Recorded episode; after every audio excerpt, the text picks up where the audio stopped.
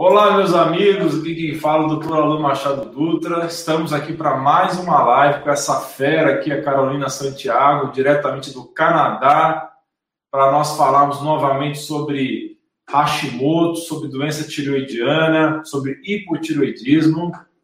E é um prazer muito grande estar falando novamente com a Carolina. Vamos trocar algumas ideias sobre alguns assuntos que nós não tínhamos ainda tido a oportunidade de abordar na live anterior. É, Para quem não viu a live anterior, assista, tem muita informação lá também. A gente vai tentar não repetir as mesmas coisas nessa live, pode ser que uma coisa ou outra seja repetida, mas o objetivo aqui não é ser redundante. Apesar que vocês gostam muito de que a gente seja redundante, mas eu, eu gostaria de ser é, não tão redundante assim. Então, eu vou até deixar o link, eu vou achar essa live aqui, inclusive eu vou fazer isso agora. vou achar a live anterior, certo? E eu vou colocar o link dela para vocês acessarem depois. Quem não assistiu essa live ainda, vai lá e assiste, ok? Eu estou fazendo uma busca aqui rapidinha no meu YouTube para saber o link da live. Opa, achei o link, legal. Já vou deixar esse, esse link na tela para todo mundo ver, da live anterior. Né? Eu vou colocar um comentário aqui e eu vou colocar na tela esse comentário. Peraí. Então, o link já está no chat aí, o link que, da live anterior, tá? E eu vou mostrar pra, na tela para vocês aí. Esse link, só que aí esse T é igual a 3060S aí, você pode tirar isso do link, porque isso aí é, é uma, é uma contagem de tempo, né? Então, deixa eu até fazer uma coisa diferente, deixa eu tirar esse, essa, essa marcação de tempo, para não ficar aparecendo essa marcação. Espera aí. Vou tirar, copiar, Ok, vamos de novo. Vai aqui, colocar o link e mostrar. Tá, então é esse link para quem tiver interesse de saber mais sobre tireoide, tá? Porque a gente vai tentar não repetir as mesmas coisas. E daqui uma meia hora mais ou menos nós vamos começar a responder dúvidas de vocês, tá? Mas por favor, tentem prestar atenção para a gente não ter que responder dúvidas de assuntos que a gente abordou aqui durante a live de hoje, né? Muito bem, primeiro assunto que nós queremos discutir aqui com vocês são os exames. Quais são os exames que você deve fazer para avaliar a sua tireoide, né? Aí nós temos um problema que é muito frequente, né? Que a Carolina também vai é, comentar a respeito, até, até, até para eu saber de curiosidade como é que é no Canadá também, porque é, no Brasil, né, assim como vários lugares do mundo, o pessoal às vezes faz só aquela triagem básica, pede o TSH e pede o T4 e acabou. Não pede mais nada. Nem, nem anticorpo antitiroidiano pede. Essa sua visão aí também, tem acontecido isso no Canadá também, Carolina? Isso acontece no Canadá demais e é uma briga que a gente tem, né? Todos aqueles que têm um pouco de conhecimento, a gente corre atrás disso. Então, aqui também é o mesmo padrão, TSH e T4 ou total ou T4 livre, se a pessoa está um pouquinho mais adiantada no conhecimento, mas a pessoa fica assim, fica presa só nessas duas informações, e aí sofrendo muito, né? Então, assim, já entrando um pouquinho nesse assunto, é, eu quero falar que, assim, o, qual é o problema disso que o doutor Alan já começou a abordar? O problema é que você não vê a figura total, né, o, da tireoide se você olhar somente TSH e T4 livre. Por quê? Porque o TSH pode estar variando ali, né, bastante, e tem, se você for esperar a pessoa chegar no que eles chamam de hipotiroidismo, que é um TSH de 10 e um T4 livre abaixo do valor de referência, aquela pessoa passou anos sofrendo. Então, assim, se vem né, eu não sou médica, mas se viesse uma pessoa para mim é, com sintomas de fadiga, é, ganhando peso com facilidade, todos aqueles sintomas, né, o cabelo caindo, aquelas coisas mais clássicas do hipo, a primeira coisa que eu queria ver nessa pessoa seriam os níveis dos anticorpos contra a tireoide, que é a antitireoglobulina e a antitiroperoxidase, então, que é o anti-TPO. Né? Você pode até fazer o TRAB se você pensar que pode ter algo indo para o Graves, mas a gente está falando aqui mais de Hashimoto. Por quê? Por que, que isso é tão importante? Porque talvez aquela pessoa chega para você com um TSH de 3, 3,5, muito sintoma, e pronto, deixa aquela pessoa, vai embora do médico, fala, ah, não, tá tudo muito bem, tchau, e aquela pessoa está com anticorpo positivo para tireoide anos e anos e anos antes. Então, a gente sabe hoje em dia que os anticorpos, antes de manifestar a doença, o hipotiroidismo, né, abaixo dos hormônios da tireoide, você pode ter aquilo ali alto há oito anos, e aquela janela maravilho maravilhosa de atuação, onde você pode mudar hábitos, né, mudar a alimentação, é, tratar nas causas, e nem chegar a desenvolver o hipotiroidismo, não é? Exatamente.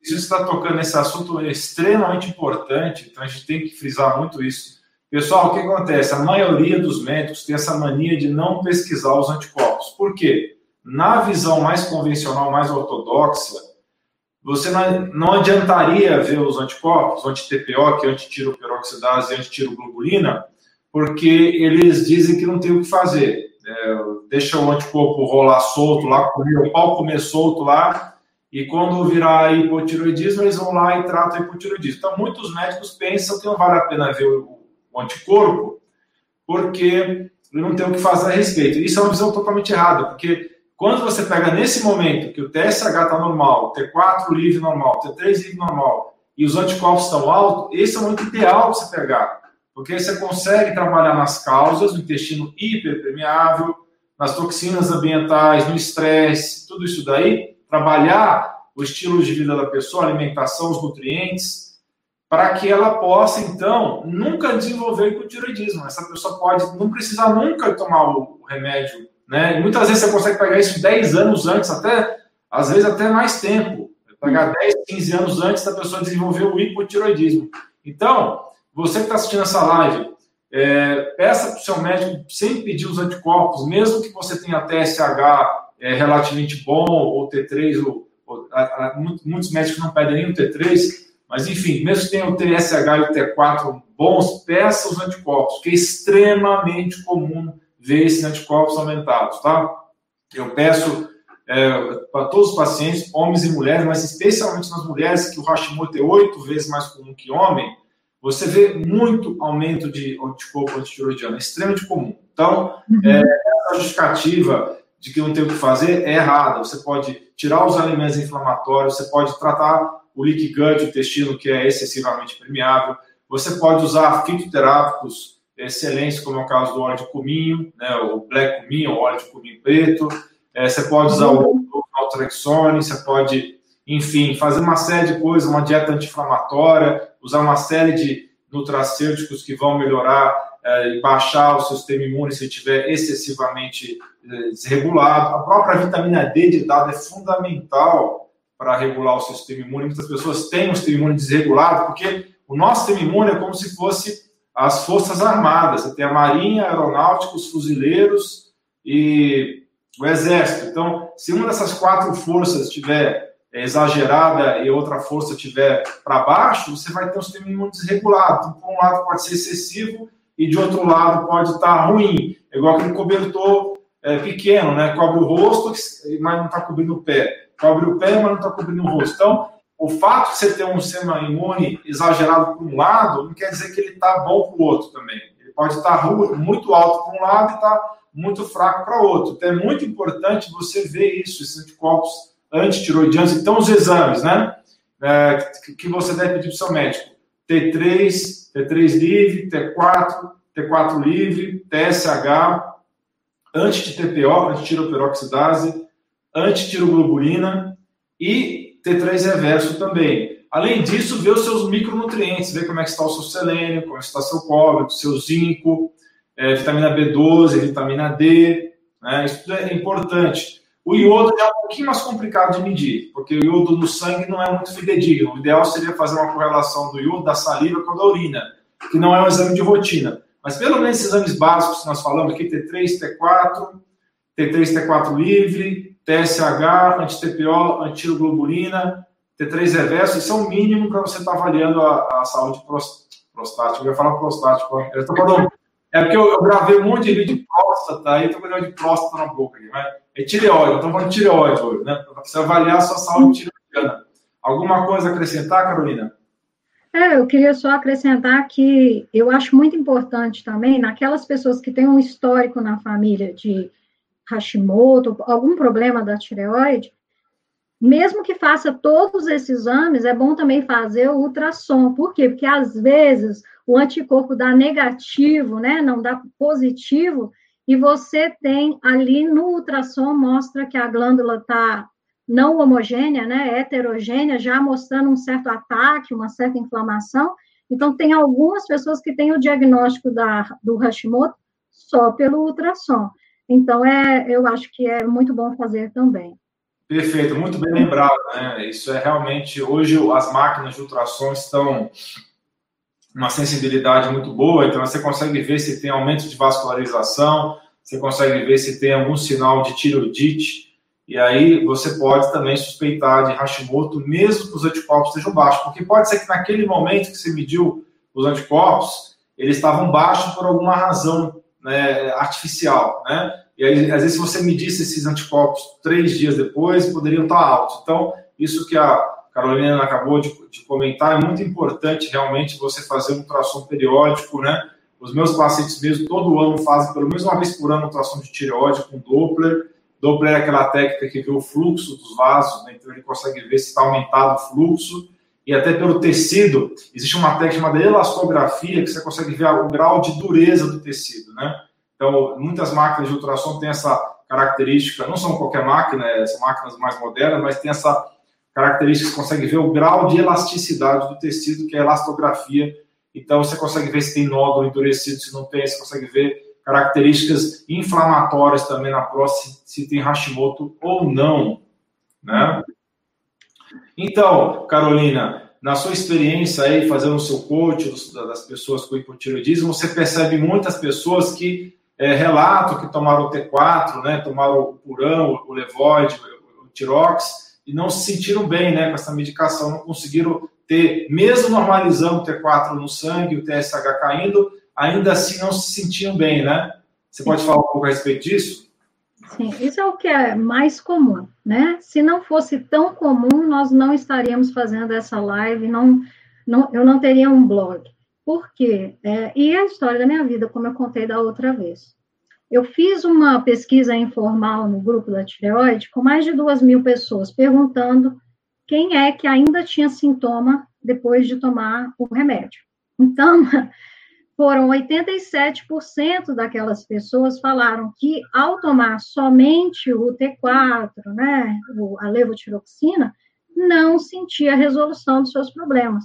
Por quê? Porque a tireoide, ela não está ali destacada do corpo. Seu problema não é só a tireoide. Se o seu problema fosse só hormônio, talvez se você tomasse o T4 e convertesse bem, você ia ficar ótimo. Mas nós somos um corpo composto por, por várias coisas, né? Várias, vários processos estão acontecendo ao mesmo tempo. Então, nós devemos olhar para a nossa saúde de uma forma integral. Então, isso acontece, pode acontecer por várias coisas. Então, eu penso assim: chega uma pessoa para mim, e eu trabalho com essa coisa de achar, tentar ajudar a pessoa a achar a causa que ela ainda tem sintoma. Então, eu penso: será que essa pessoa está tomando o remédio certo? Então, tá, essa pessoa precisa do remédio, precisa do hormônio. O tipo que ela está tomando é o tipo correto? Então, ela converte? Então, através dos exames, a gente olha o T3 livre, o T3 reverso, você vê como que está a conversão, olha também a temperatura corporal, né? E aí, quando tem esse caso, você tem algumas abordagens. Se você começar a tratar o intestino, aquela pessoa pode começar a converter melhor. Se você tá, tratar o fígado, né, melhorar os processos de detoxificação, aquela pessoa pode converter melhor. Então, nem sempre a pessoa, a pessoa precisa trocar, sair. Eu tive muitas pessoas depois dessa live que me mandaram, da outra antiga, que me mandaram mensagens, ah, eu quero tomar T3, mas o T3 não é 100% para todo mundo. Às vezes você pode virar um bom conversor, né? Uma pessoa que converte bem, se você arrumar a casa. Então, essa é uma primeira coisa que eu dou uma olhada e depois encaminho para um médico, né, que esteja com um pensamento mais é, atualizado, para talvez modificar a medicação daquela pessoa. Será que essa pessoa, então, é, talvez precisa da forma bioidêntica? Pode ser manipulada, pode ser essa a do de, a dessecada do porco. Será que a dose está correta? Então, isso também. Qual é a dose certa que aquela pessoa vai se sentir melhor? Então, são tantos e tantos é, detalhezinhos que você tem que olhar. Tem pessoas que precisam de uma dose um pouco maior de T3 do que o T4, então o T4 pode estar um pouquinho mais baixo, o T3 um pouco mais alto, e também o horário certo. Então, muitas pessoas não sabem, e inclusive saiu uma revisão sistemática agora em 2019. Revisões sistemáticas são quando você pega todos os artigos que foram publicados acerca de um certo tema e compila em um artigo para fazer uma certa recomendação. E então saiu uma revisão agora em 2019 falando que se a levotiroxina for tomada à noite, pode melhorar aquelas pessoas que não convertem tão bem, não absorvem tão bem. Então, assim, tem pessoas que se sentem muito bem tomando remédio antes de dormir. Então, assim, isso também pode ser uma primeira coisa que você pode olhar, certo? Depois você vai olhar a alimentação daquela pessoa. Ela está é, comendo produtos extremamente industrializados, está abusando profundamente do açúcar, ela tem resistência à insulina, hormônio sexual está fora do equilíbrio, adrenal está fora de equilíbrio, é, o estresse dela está lá em cima. Então, assim, tudo isso é a parte das razões. Tem metais pesados, são partes das razões por que, que você continua com sintomas, por que, que você toma aquele remédio todo dia de manhã, e é como se você jogasse dentro de um balde furado, porque o seu corpinho está está precisando arrumar, né? Então é mais ou menos isso que eu penso. Exatamente. Como você falou, existem pessoas que simplesmente estão tendo uma deficiência de algum mineral importante na conversão T4, T3. Está faltando, às vezes está faltando zinco, às vezes está faltando selênio, às vezes está faltando ferro, às vezes tem um desequilíbrio no cortisol que está atrapalhando a conversão de T4 e T3. Então, tudo isso tem que ser visto sem sombra de dúvida, né? E essa uhum. revisão temática que você falou aí, bem interessante. Depois eu vou querer o link dela, viu? Tá bom, vou te mandar. É, é, falando que, então, tomando T4 à noite é, tem uma melhor conversão em T3, é isso? Sim, e eu já tenho visto isso, já tinha um artigo, eu já conhecia um artigo há muitos anos. Eu postei ele há muito tempo. Então, hum. eu acabei por acompanhar algumas pessoas que quis, quiseram fazer essa mudança.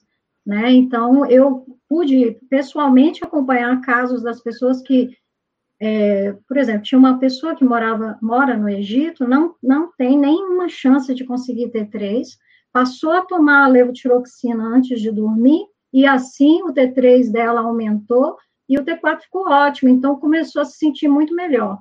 É, minha própria mãe faz isso, eu mesma tomo antes de dormir. Essa revisão não, não fala nada a respeito de acontecer algo, atrapalhar o sono da pessoa tomar nesse horário, não, né? Não, porque o ciclo circadiano é, dos hormônios da tireoide é, é, bem interessante. Tem um artigo mostrando como que ele se comporta. O TSH, ele é mais baixo, três horas da tarde, e mais alto no meio da madrugada. O T4 livre, ele é mais ou menos estável. E o T3 tem o mesmo padrão do TSH, ele é mais baixo na, na parte da tarde e maior à noite. Então, existem pessoas que, ao tomar o T3 à noite, até dormem melhor, que é o meu caso. Porém, eu não estou falando isso aqui para ninguém mudar a sua medicação, porque quando a gente dá esse tipo de informação, nós estamos dando um conhecimento geral, um conhecimento para que você tenha aquele conhecimento para falar com o seu profissional da saúde. Por quê? Porque é complicado, né, doutor, você mudar o seu horário, a sua dose, é, e não ter o acompanhamento de uma pessoa. Eu acho um, errado quando as pessoas fazem isso.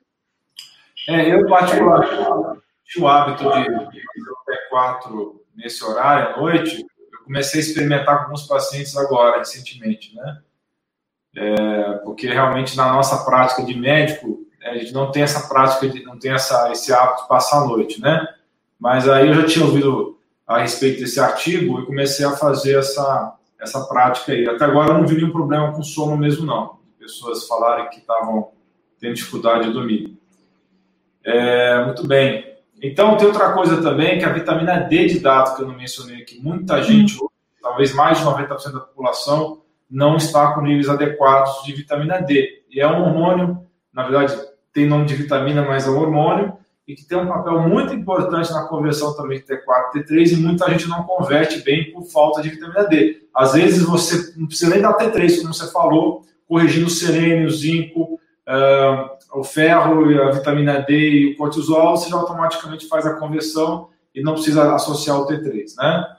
Muito bem. Exatamente. Então, aproveitando esse ensejo, né, vamos falar a respeito da ligação das, da tireoide com as adrenais. Né? A gente sabe que existe as tríades hormonais do nosso corpo e a tireoide, as adrenais e o pâncreas trabalham em conjunto. Você já até falou aí, resistência insulínica é uma coisa que também atrapalha bastante a tireoide, né? E existe uma ligação também entre a progesterona e o hormônio tiroidiano, né? Quando você corrige a progesterona, aumenta a eficiência da tireoide e muitas vezes acontece vice-versa também.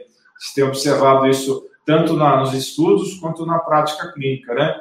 Então é muito importante você fazer técnicas meditativas de relaxamento, dormir direito para regular o cortisol, né? Então não deixar nem alto demais, nem baixo demais e nem fazer aquela inversão de curva que acontece com muitas pessoas que às vezes trocam o dia pela noite e que ficam mais alertas à noite e de manhã acordam um lixo, né? Fica se arrastando o dia inteiro e dá aquela acordada depois das sete horas da noite, né? Uhum. Alguma coisa sobre adrenal?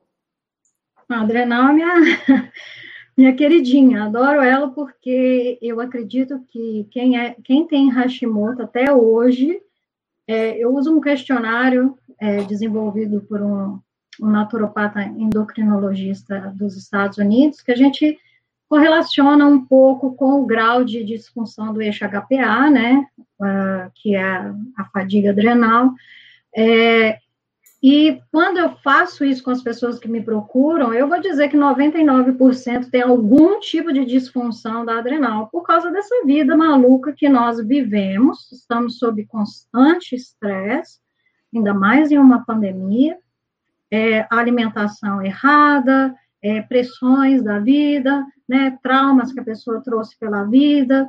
Então, assim, tanto o, o, cortisol, os hormônios da tireoide e o cortisol, eles precisam estar nos seus níveis ideais.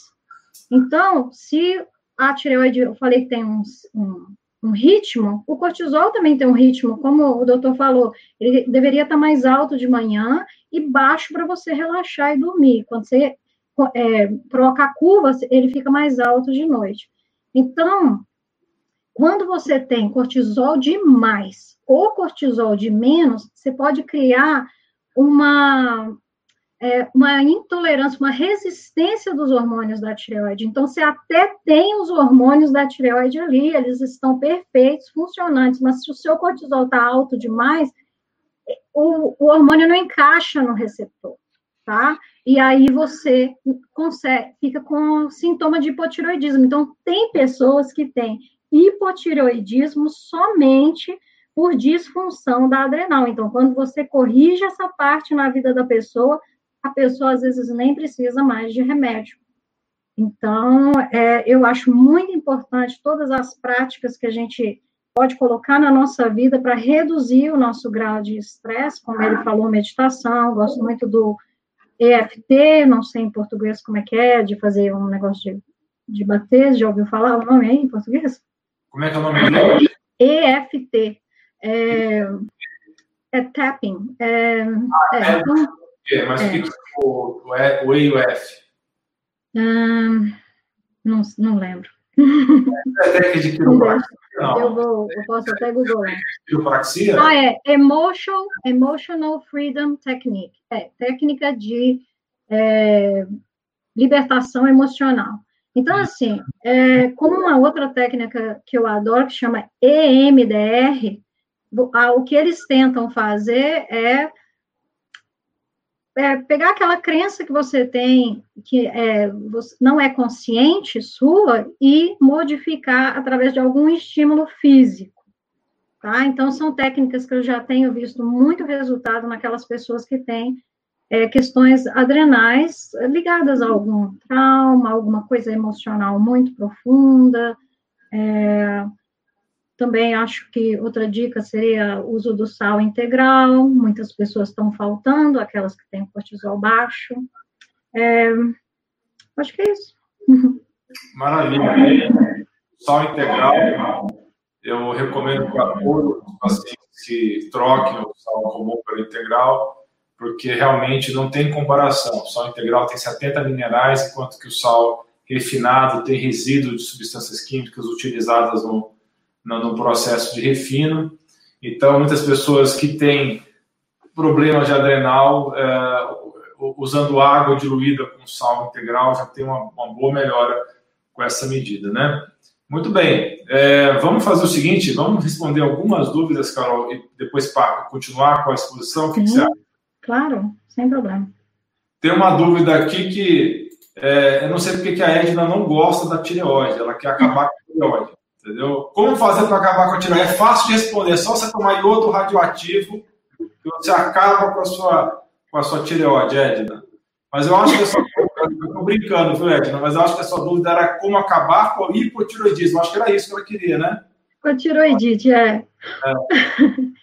Eu penso assim, tem muitas pessoas Inicialmente eu tinha um blog, ele chamava Querida Tireoide, sabe por quê? Porque as pessoas ficavam assim: como é que eu posso acabar com essa maldita tireoide? E eu ficava, eu ficava assim, gente, por que, que as pessoas têm essa raiva tão grande da tireoide? Porque, na verdade, quando você vai entender, ela é sua amiga, está tentando te dar um monte de hormônio, mas está sendo atacada, ela é a vítima, né?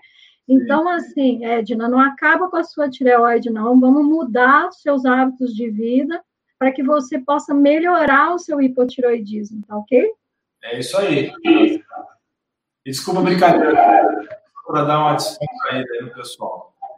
Uh, vamos lá, pergunta da Lourdes. Como conseguir hormônio normal na tireoide através de suplementos? Então, a gente estava falando sobre isso agora. Tem alguns casos que melhoram do hipotiroidismo e do Hashimoto simplesmente com suplementação sensata e com a melhora do, da permeabilidade intestinal. Como é que você melhora a permeabilidade intestinal? Basicamente cortando alimentos industrializados, processados, refinados, cortando farinha, cortando glúten, cortando leite derivados. Então, cortando os alimentos também com resíduo de plástico, não, não aquecendo o seu alimento no micro-ondas, não guardando o seu alimento na geladeira no recipiente plástico, é, comendo basicamente alimentos orgânicos que vêm da feira orgânica, carne orgânica, é, vegetais orgânicos, né? E também através de uso de, nos casos que são necessários, usar zinco, usar o selênio, usar o iodo, usar o ferro. No caso de mulheres, tem muitas mulheres hoje com deficiência de ferro, a gente vê isso através da ferritina, que é a proteína carreadora do ferro. Então, falando rapidamente, é isso que você pode fazer. Alguma coisa a acrescentar, Carol? Não, você falou bem, bem completo. Legal. Agora a pergunta da Noélia. Boa noite. Como tratar nódulos da tireoide? É possível fazer eles desaparecerem através de tratamento multifatorial? Sim, Noélia, é possível. Uma das coisas que nós recomendamos é o uso é, de iodo. Aí tem que ver se você, é, dependendo da sua situação, pode ser utilizado o gol sim ou não. Tem que verificar caso a caso. É, iodo, selênio, a progesterona também, é, a reposição de progesterona muitas vezes ajuda a eliminar esses nódulos, tá? O nódulo nada mais é que uma inflamação do tecido tiroidiano, tá? É, começa com cisto, depois vai para nódulo, e se evoluir por muitos anos pode virar um câncer de tireoide. Então, a melhor maneira de se lidar com isso é com a combinação correta de nutrientes, combatendo estresse oxidativo, combatendo inflamação crônica, é o jeito de você lidar com esses nódulos. Algo a acrescentar? Sim, é, eu, eu, vi um artigo também bem interessante falando que a, quando se trabalha a resistência à insulina, geralmente a pessoa consegue eliminar os nódulos. tá? Então, se você tem nódulo e se você tem como olhar se tem uma certa resistência à insulina ali e trabalhar aquilo ali, quem sabe fazendo toda essa abordagem adicionada ao que o doutor falou, você possa então é, tratar o seu nódulo. É, isso é muito importante, porque a gente sabe hoje que a resistência insulínica é um dos maiores geradores de inflamação crônica, né? Sim, então, é por isso que é tão importante, como você bem falou, tratar a resistência insulínica para evitar a inflamação de, do, do, corpo inteiro, inclusive tecido tiroidiano, né? Uhum. Outro dia eu estava falando de resistência insulínica aplicada à próstata. Você vê como é que as coisas se, se interrelacionam, né? Uhum. O corpo inteiro trabalha em conjunto, né? Essa divisão do corpo inteiro em é, departamentos, parece que um departamento conversa com o outro, isso é uma furada, né? A coisa realmente é tudo integrado, né? A Noélia pergunta como fazer para aumentar a ferritina, tá? Noélia, tem, fora do Brasil tem suplemento de ferritina, talvez, acho que tem no Canadá, não tem, Noélia? Ou não, Noélia? Desculpa, Carolina. Estou te de Noélia agora. Nunca vi, ainda nunca não, vi aqui, a gente só vê eu vi, eu vi nos Estados Unidos, mas enfim, ferritina é, é uma proteína que ela carrega ferro, tá? Então você basicamente tem que aumentar o seu ferro. Aí você deve tomar um ferro quelado, um ferro bisglicinato, por exemplo, vai uhum. aumentar o seu nível de ferro. Obviamente, comer também alimentos ricos em ferro vai acontecer a mesma coisa. Se você consumir carne vermelha, se você consumir determinadas plantas que são ricas em ferro, como couve, vai ajudar a subir os seus níveis de ferro no organismo. Algo acrescentar?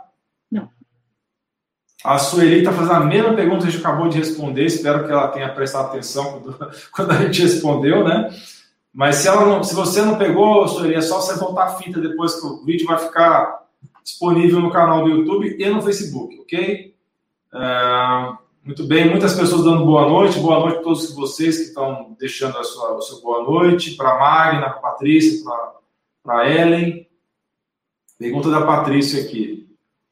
Tenho Hashimoto e uso Puran 200 microgramas, desses microgramas. Meus cabelos estão caindo absurdamente. Parece que todos os fios estão soltos do meu couro cabeludo. Por favor, o que eu posso fazer para tratar? Patrícia, queda de cabelo em mulher tem várias explicações. Pode ser falta de progesterona, pode ser desequilíbrio do cortisol, pode ser metal tóxico, pode ser falta de sono, pode ser é, alterações dos hormônios tiroidianos, o próprio hipotiroidismo faz cair cabelo. É, que mais? Se eu lembro de alguma coisa. Ah, sim, pode ser autoimune. É, então, tem diversas causas, tá? Então, tem que investigar direitinho por que seus cabelos estão caindo. Às vezes, pode ser deficiência de vitamina do complexo B, de biotina, de pantotênico, tá bom? Algo acrescentar, Carol? Intoxicação por metal pesado também, né? É. é não sei se você falou da Cândida. Não. Assim, é, é, multi, é multifatorial. É a gente vê a, a questão da, do cabelo caindo e você às vezes acha, ah, é muito fácil. Eu vejo muita gente tomando biotina lá em cima, né? Achando que é isso que vai resolver, mas não é, é super multifatorial. E lembrando que leva um tempo, depois que você acha a causa, leva um tempo para você conseguir corrigir aquilo. É, não é da noite para dia. Sem dúvida. Não é da noite para dia. Demora um pouco. Bem, deixa eu esqueci uma, alguma das causas de, de queda de cabelo na mulher. Ah, tem a causa genética também, né? Que eu não é, falei. Você falou também. Uso de progestina, você usar substâncias que imitam a progesterona, também é uma, uma causa de queda de cabelo na mulher, tá? Desbiose intestinal também é outra causa de queda de cabelo na mulher. Então tem que investigar essas causas, né? E corrigir de acordo com a investigação, né? Vamos lá, vamos lá. Ah, pergunta aqui do Leonardo. Existe algum remédio em farmácia com T4 e T3 aqui no Brasil? Não, Leonardo, não tem. Só manipulado, tá? só manipulados. O T3, inclusive, tem vários estados. Você sabia disso, Carol, que alguns estados brasileiros proibiram o T3? Não sabia. Quais estados, meu Deus? É, Minas Gerais, por exemplo, não dá para manipular T3 lá. Nossa. É, proibiram. Que, que atraso, né? Colocando é. a vida de muitas pessoas aí em sofrimento. Verdade. Pergunta Solange. Boa noite. As doses de emergência de vitamina D recomendadas pelo Dr. Cícero têm algum risco? Solange, ele fala de 600 mil unidades, dose única. Única. Não é para tomar 600 mil unidades todo dia, não, né? Nesse caso, não tem risco, tá bom? Se é essa a sua pergunta, não tem risco. Óbvio que excesso de vitamina D em alguém que não tem doença autoimune, tá? Que não está sendo acompanhado por médico, que não está sendo monitorado, é um risco sim, tá? Tem um risco de você desenvolver pedra nos rins, de você desenvolver nefrocalcinose, calcificação nos rins, é de você desenvolver é, calcificação na parede das artérias também, tá? Ah, Marisol, como eu faço para tratar visto na tireoide? Cisto. É cisto, cisto, né? Ah, sim. Já falamos sobre isso, Já né? Já falamos. Ah, tá, tá, tá. ah, o Leonardo falando que o livro que ele leu, da, certamente ele está falando aí da Isabela Wentz, né? É, realmente é, o livro dela é muito bom. Vamos lá. Raimundo também comentando que muitos médicos não entendem T3 reverso. É verdade. Nem um pouco. entendem. Eles é, não sabem o que é. Uh, Neila, doutor, qual é o significado do TSH alterado? Depende se é alterado para cima ou para baixo, né? A minha em dezembro estava 28 e tenho Hashimoto. Neila, veja bem, provavelmente está alta porque você está com hipotiroidismo não compensado com medicação. Uma outra causa de TSH alto é o uso de Lugol, tá? não sei se você está usando o Lugol, ele pode subir o TSH sem estar com hipotiroidismo associado, tá? Então, isso pode durar até seis meses para quem está tomando Lugol. Quer acrescentar alguma coisa? Não. Tá bom. A pergunta aqui. Eu queria entender o que, que significa TSH, T4 livre, T3 reverso, por aí. Tá? Bom. TSH Neila, é, significa Thyroid Stimulating Hormone, né?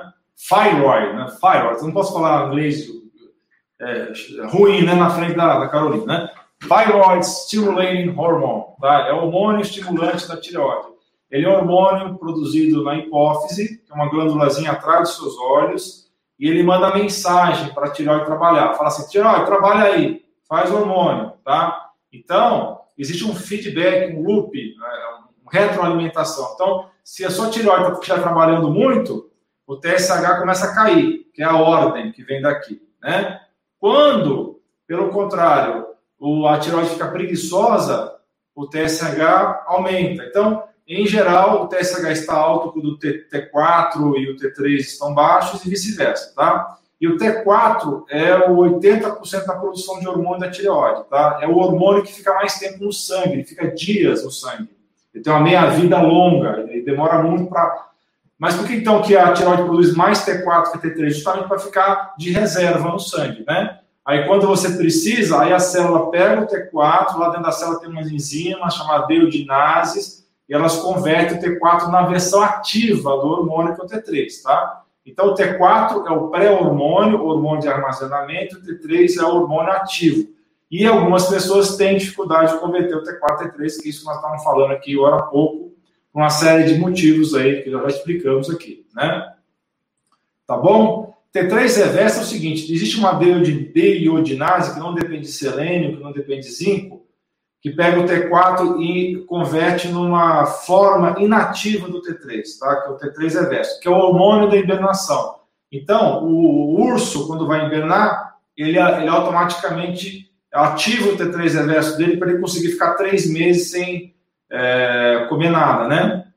Então, isso acontece também com pessoas que estão na UTI, estão graves na UTI, existe, o corpo tenta se proteger, desliga as funções dele, para desligar as funções dele, ele ativa também o T3 reverso. Então, o T3 reverso parece uma coisa do mal maligno, mas ela tem função. Não é. Né? Quer acrescentar alguma coisa?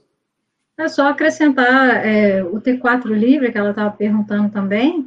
O, o, livre, quando você tem essa palavra livre, é aquilo que está ali na sua corrente sanguínea. E quando você tem o T4 total, você está olhando o que está no corpo inteiro. Porém, 95% dele é ligado a proteínas e só 5% é livre. Então, por isso que a gente fala que quando os médicos pedem o T3 total, a gente não está tendo ali uma visão total daquela do T3 que aquela pessoa está falando, que é por isso nós estamos falando aqui. Pede o T3 livre, T4 livre, para ver o que tem exatamente na sua corrente sanguínea. Tá? Viaja no sangue ligado a uma proteína carregadora, como ela falou, que é o Thyroid Binding Globulin, TGB. Então, o T3 você está vendo tudo, inclusive o que está ligado a essa, essa proteína que segura o, o T3 ou o T4 e não deixa ele agir. Então, é importante ver tanto a fração total quanto a livre. Né? Uh, pergunta do Leonardo Concurseiro. Espero que você tenha passado esse concurso já, rapaz, porque eu já vi esse seu é, ofício há muito tempo. Espero que tenha passado esse concurso já, não é possível. Além do cloridato de dioxiclina, ah, deve ser doxiciclina. Deve ser doxiciclina, é um antibiótico, né? Hum. É, selênio que mais pode baixar o anti-TPO? Meu TSH está 1, porém o meu anti-TPO está em 1.300. Nas lives e livros, o que ideal está menor que 35. Sim, você está com alteração no anti-TPO, está aumentado, você está provavelmente com uma tiroidite de Hashimoto, tá? Então, talvez seja o caso de você utilizar lá o, o Black Cumin, né, o cominho preto, e se você tiver a condição de vir com o médico, talvez também a, a, a LDN, tá? Agora, eu não entendi essa história da doxiciclina aí, não, tá? Eu não, acho que dioxiclina Clina não deve ser. Não entendi direito. Se for antibiótico, vai aumentar. A possibilidade é de aumentar. É. Uh, Biel aqui, quais são os sintomas do hipotiroidismo? Tá. Queda de cabelo, pensamento lento, aumento de peso, inchaço nas pernas, inchaço no corpo, é, intestino preso, uh, que mais? Labilidade emocional, depressão depressão, né? São esses são sintomas do hipotireoidismo. E eu acho que eu perdi algumas perguntas aqui, porque eu fui descer aqui o negócio, ele pulou um monte de pergunta aqui, tá? Mas tudo bem, vamos continuar, né? Depois a gente volta nas perguntas, né? Vamos continuar no nosso roteirinho aqui. Né? Já responder muita pergunta, né? Sim.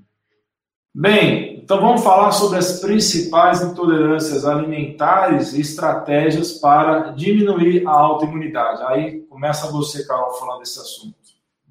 Então, é, a gente sabe que a gente tem alergia alimentar, né? Aquela pessoa que comeu um camarão e a glote, teve edema de glote, fechou, ela está ali, né, mediada por alergia. Agora, nós temos sensibilidades alimentares, que isso, medida por IgG, que isso muitos daqueles que têm doença autoimune e têm o intestino que está altamente permeável, vão começar a reagir com alimentos que até saudáveis. Eu lembro assim que a primeira vez, quando eu ainda estava começando a tratar a minha saúde, eu fiz um exame e deu até para abacate, deu para um monte de coisa. Eu falei, meu Deus, o que, é que eu vou comer? mas a, a, gente sabe que ao tratar vai melhorando. Quais são as principais? Bom, vamos vou falar aquilo que todo mundo já sabe, que é o glúten. Acontece que a proteína, né, do trigo, é, o glúten em si, ele tem um mimetismo, parece que um mimetismo celular com a, com a célula da nossa tireoide. Então, em algumas pessoas, quando elas comem é, o, produtos com glúten, que não está só no trigo, aquela pessoa pode, então, fazer uma reação cruzada e o corpo atacar mais ainda a tireoide. Tá? Existem aqueles que têm a doença celíaca, aí é uma coisa diferente. Aí é uma doença autoimune que, quando a pessoa consome glúten, ataca o intestino, ataca as vilosidades, vilosidades do intestino. É diferente. Mas tem uma conexão muito grande entre a doença celíaca e o Hashimoto. Então, tem muitas pessoas que depois de descobrir a celíaca e retiram o glúten, também diminuem o número de anticorpos. É, então, assim, existem alguns artigos já publicados provando sobre essa conexão da autoimunidade e o glúten, tá? É, então, assim, depende da, da escolha da pessoa, né? É algo muito pessoal, eu acredito. Outros seriam grãos em geral, então, tem pessoas que reagem com milho, com chia, é, com vários grãos e não conseguem tolerar, com aveia, né? Temos as pessoas com o leite, leite de vaca e os seus derivados.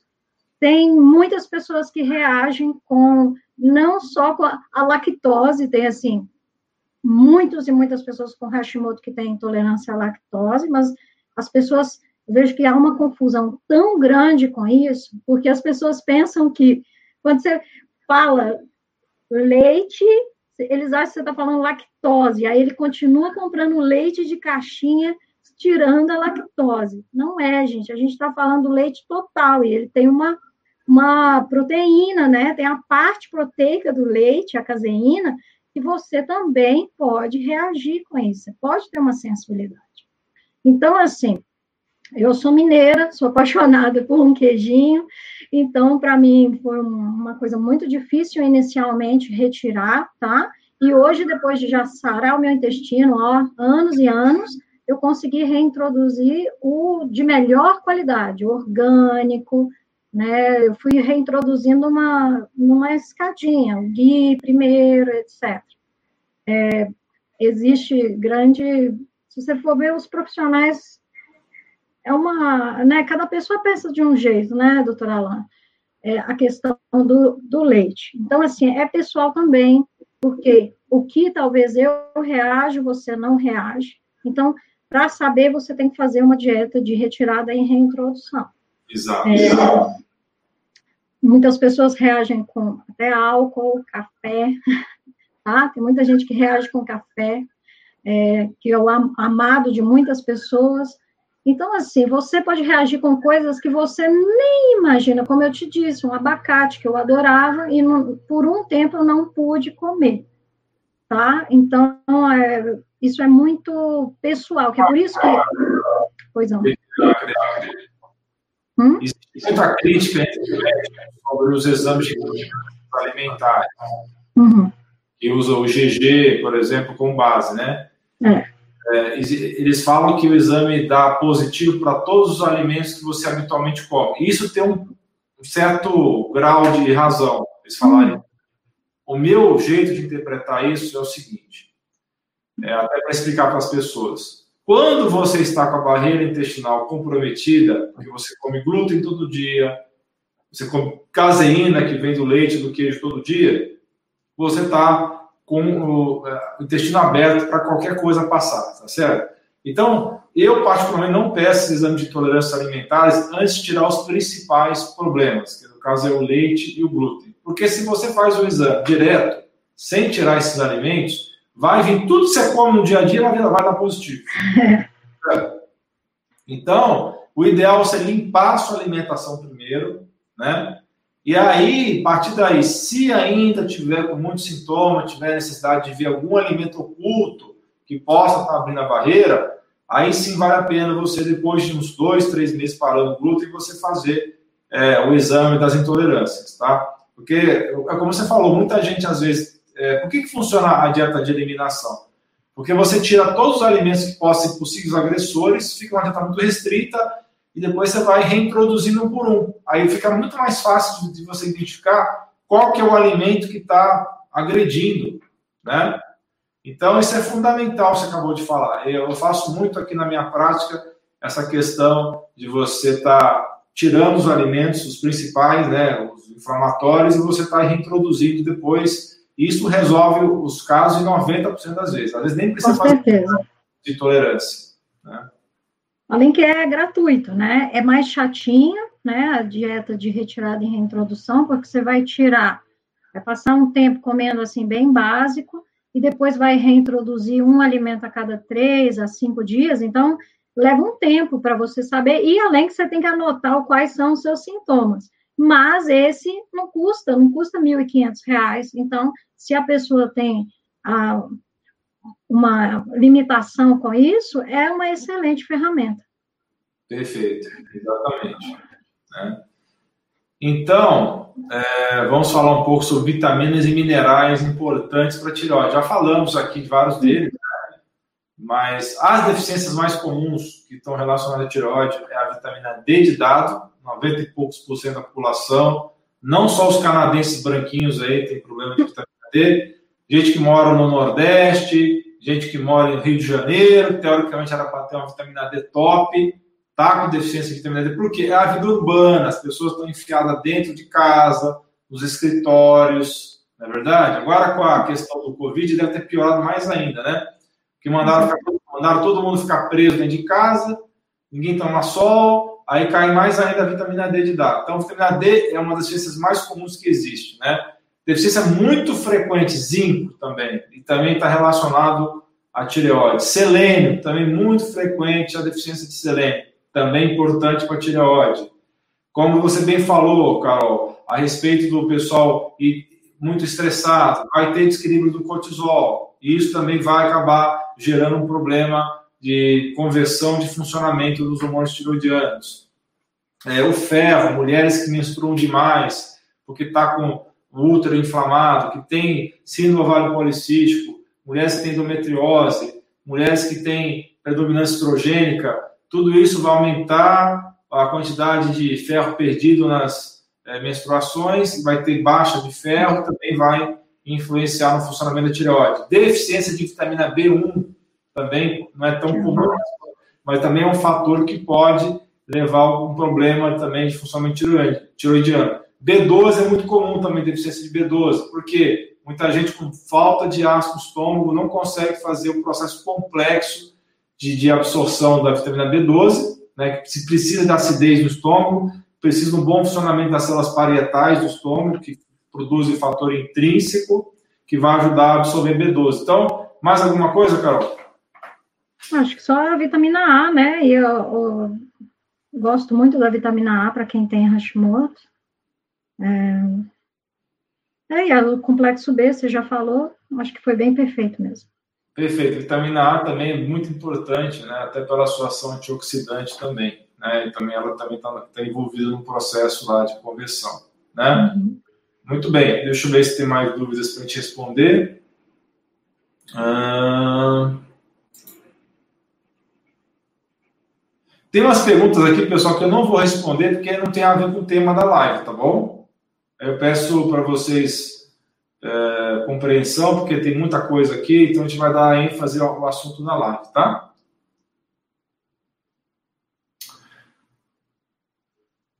Ah, tá. É, aqui está uma pergunta. Quais são os valores ideais dos exames T3 livre, T4 livre, TSH e T3 reverso? Depende do laboratório, tá? Então, a gente tenta deixar o T3 livre do meio para cima, do, do, do, meio, ou seja, do terceiro e quarto quartil, T4 a mesma coisa. O TSH, é, muitos laboratórios colocam como limite o TSH de 4. Então, se, hum. estaria só alterado se estivesse acima de 4. Eu não concordo com isso. Eu acho que o TSH tem que estar idealmente por volta de 1,5 a 2, tá? Eu, é, o TSH não varia muito de laboratório para laboratório, mas T3 e T4 variam.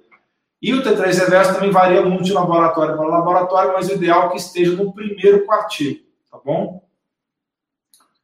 Ah,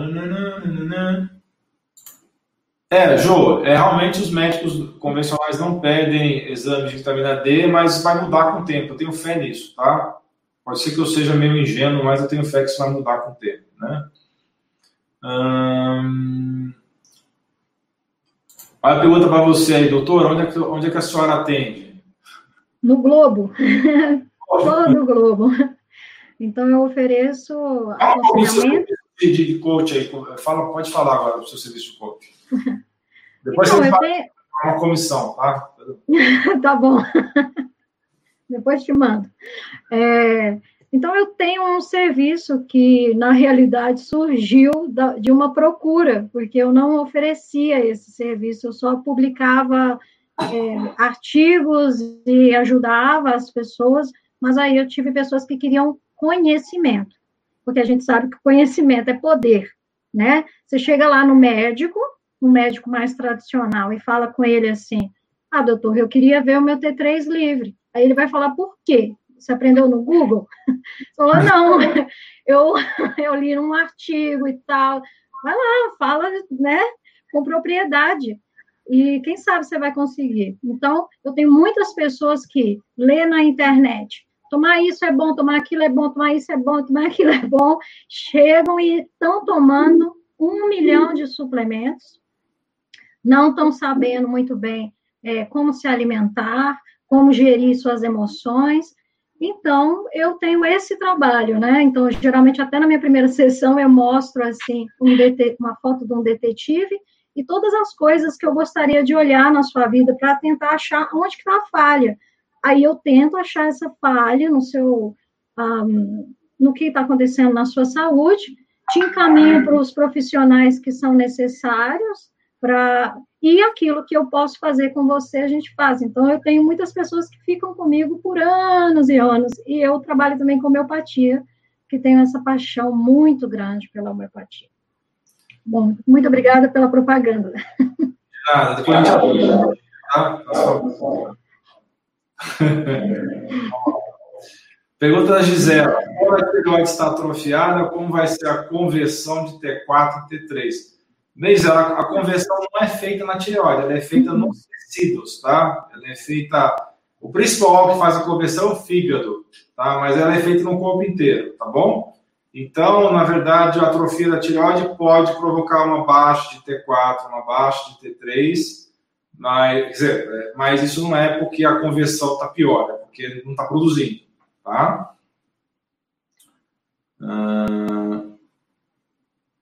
Tem um pessoal comentando que no Brasil esse tratamento que você falou chama-se FEFT, né? Obrigada, gente. É. E é muito bom, muito bom mesmo. Raimundo pergunta: o T3 é mais importante do que o T4 se o T3 estiver ideal e o, e o T4 e o T3 reverso estão normais? Não, é, Raimundo é o seguinte: é, o T3 é muito importante, sim, tá? Mas se você estiver convertendo bem T4 em T3, você não precisa tomar T3. É o que a gente estava conversando agora há pouco, tá? Eu não sei se entendi exatamente essa pergunta, porque está um pouco confuso o jeito que você você escreveu, tá? Mas acho que é isso. Você tem outra coisa aí, Carol?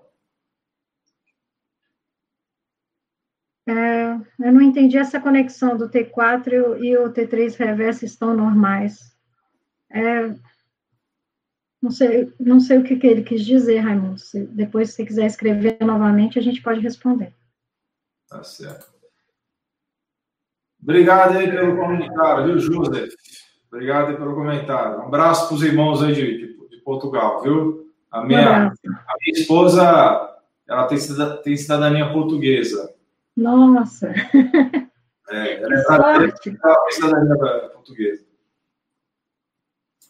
Ah, legal que a André está pedindo para falar do papel da chaganda na disfunção da tireoide. Então, a chaganda é uma planta, é uma erva da medicina ayurveda, que é muito boa para fadiga, é um, é um adaptógeno da adrenal, ajuda a adrenal a trabalhar melhor, a, regular o cortisol, e ela também ajuda a melhorar a biodisponibilidade dos hormônios tiroidianos, tá? Quer falar algo a respeito, Carol? Estou apaixonada por ela. Adoro a ashwagandha. Eu acho que todo mundo que tem uma. Não todo mundo, né? É, não posso generalizar, mas grande parte das pessoas que têm alguma disfunção da adrenal se sentem muito melhor. E como ela tem essa ação potencializadora dos hormônios da tireoide, se você começar a tomar, você tem que ficar pianinho na sua dose, porque eu já vi muita gente tendo que abaixar porque estava tomando a ashwagandha. Ela é um regenerador, um calmante. Numa época da minha vida, onde eu tive burnout, foi a única coisa que me fazia dormir, era quando eu tomava é, essa maravilha da natureza. Muito boa a Chaganda. Eu gosto bastante. E outra coisa, a Chaganda ajuda a melhorar a testosterona nos homens, tá? Agora vai estar um monte de cara correndo, saindo da live para comprar a Chaganda para ver se melhora. Já estou vendo. Tem um produto chamado KSM66, que é um extrato é, patenteado da Chaganda, que é mais potente ainda para aumentar a testosterona. Hum, vamos lá. Pergunta Carlos, sal rosa Himalaia melhora o problema nas adrenais, então? Ajuda. Sozinho pode não ser suficiente, viu, Carlos? Tá bom? Luciana pergunta, pode ser o sal integral uh, marinho? Pode, contanto que seja marinho integral. Tem gente que confunde sal marinho com sal marinho integral. Né? Eu vejo isso direto também. Gente que é, vê lá sal marinho, ele acha que automaticamente é integral só porque é sal marinho. Não, tem sal marinho refinado e sal marinho integral. Tem que prestar atenção nisso, né? No Brasil tem o rosa de sal, que é produzido em Mossoró, no Rio Grande do Norte, tá? que é flor de sal, desculpa, falei rosa de sal, né? É flor de sal e é produzido pela empresa Sinsal, lá no, no, em Mossoró, no Rio Grande do Norte. Tá? Aqui a Eri recomenda esse, esse, esse, sal celta, né? Que é realmente. Ah, é o que eu uso.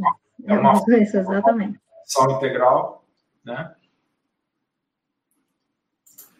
A Carla pergunta qual é a relação do Epstein-Barr com Hashimoto. Tem vários vírus, viu, Carla, que podem disparar doença autoimune, tá? Entre eles o Epstein-Barr. Eles são vírus que têm relação com doença autoimune e também tem relação com alguns cânceres, tá?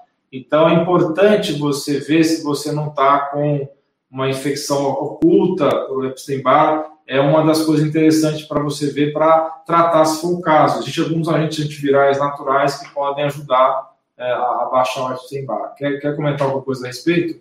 Não. Uh, o Cloud Dark falou: todo hipo pode ser potencialmente Hashimoto? É a principal causa de hipotiroidismo, viu? Não é a única causa, mas é de longe, é disparada a principal causa de hipotiroidismo. É, 95%, né? Vamos dizer, é, é hipo que vem do Hashimoto. Mas uma pessoa pode ter hipotireoidismo sem ter, sem ter Hashimoto. Outro dia, me falaram bem isso, assim, uma pessoa me procurou e falou, nossa, eu tenho hipotireoidismo tem 10 anos, e agora o meu médico falou que eu tenho Hashimoto. E aí, qual dos dois que eu tenho?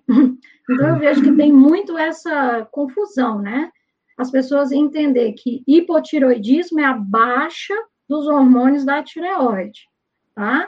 que pode ter uma causa autoimune, uma causa adrenal, um hipotiroidismo central, que vem né, de algo que está no seu cérebro.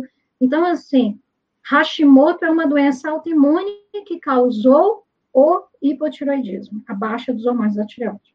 Assim como tem com 20 anos com Hashimoto, né? E só depois é que vão desenvolver o hipotiroidismo. Por isso que eu, ah, sim começo da live que é importante você verificar os anticorpos para poder, se tiverem aumentados, você atuar no momento que você não tem ainda o hipotiroidismo, né? Vamos lá.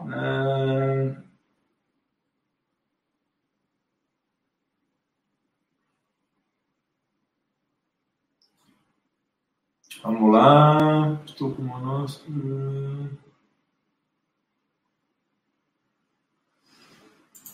Uh, se o plástico for livre de bisfenol, pode usar? Depende, Neila, porque existe outros bisfenóis, tá? O mais comum é o bisfenol A, tá? Mas existe outros letrinhas lá, do alfabeto lá. A gente tem mais dados sobre o bisfenol A do que de outros tipos de plástico, de derivados de plástico, mas eu tomaria cuidado. Eu ficaria longe de plástico na geladeira ou no micro-ondas se fosse você, tá bom? Eu também. Só vidro né? O que você puder trocar para vidro, faça isso, ainda mais você sendo mulher, né? Porque você pode ter uma, um desequilíbrio dos seus hormônios sexuais exatamente por esse uso excessivo de plástico. Muito bem. Ah, tem um pessoal perguntando de você aí. É, você hum. quer deixar o e-mail uh, para o pessoal que quiser contratar o seu serviço aí de coach? Só ir no meu site, né? Meu site é facinho, carolinasantiago.com.br. Ah, deixa eu colocar aqui então. Peraí. Vou colocar o seu site aqui.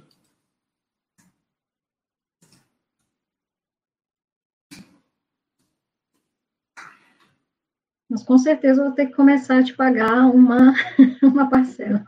É, tá vendo? É, tá vendo? Vou pegar um, um graninha aí, pô. Tá? Muito bem, aí é o site da Carolina, tá? Para você que quer contratar o serviço dela de coach, é, com certeza você vai estar muito bem acompanhada é, por ela, né? Vamos lá, pá, pá, pá. Alda está dizendo, minha TSH deu 50. É certo isso? Não, está errado. Não está bom. Não. Não está bom, Alda. Não está bom. Tem que ver o que está acontecendo. Pode ser lugol, pode ser hipotireoidismo. Tem que ver o que, que é isso aí, tá? Deixa eu falar algo. Ô, gente, por favor, não para de tomar o seu remédio. Uma coisa que eu mais vejo, as pessoas que mais me procuram, viram alguma vídeo na internet falando que o purã é o demônio que causa, que vai engordar. Então, e aí a pessoa chega, eu já peguei uma pessoa com TSH de 1.500, verdadeiro mesmo, não era 1.5, não, era 1.500. E aquela pessoa, assim, já não conseguia raciocinar, tá? Quando me escrevia e-mail, escrevia as coisas com as palavras erradas, trocadas. Por quê? Porque quando você deixa evoluir o seu hipotiroidismo, você vai ter muitos sintomas. Então, te, trabalha, tenta, se você a única possibilidade sua é tomar levotiroxina, toma conforme o médico te passou, trabalha para achar uma, um médico como o doutor Alain para resolver essa parte para você, no caso de você precisar de um remédio diferente. Você concorda, doutor Alain? Com certeza. É, é não é porque você pode ser um baixo conversor de T4, T3, você vai largar o remédio para lá da tireoide e vai fazer tudo a sua cabeça. Pelo amor de Deus, não faça isso não. Pelo amor de Deus. Né? Ah, vamos lá.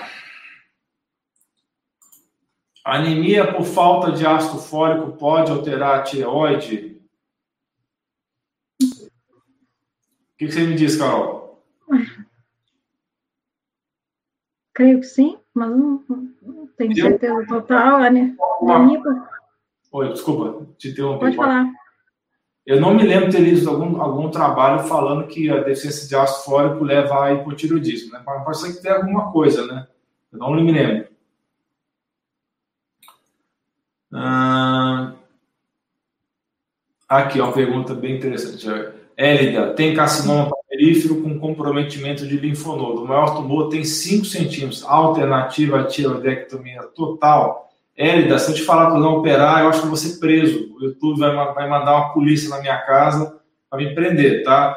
O que eu posso te falar é o seguinte, tá? O carcinoma papirífero de tireoide é um dos tumores é, mais indolentes que tem. Ele é, é, ele é um tumor que é, digamos assim, é, não vai ter um comprometimento tão grande na sua saúde. Agora, é, tem implicações legais aí. Se você está sabendo, tem uma pior, tem um exame comprovando um carcinoma papilífero com comprometimento de linfonodo, eu acredito que se você não fizer um tratamento disso daí, é, o pessoal vai cair de pau em cima, tá? O que a gente sabe que a, a mortalidade do carcinoma papilífero em 20 anos é mais ou menos 5%, tá?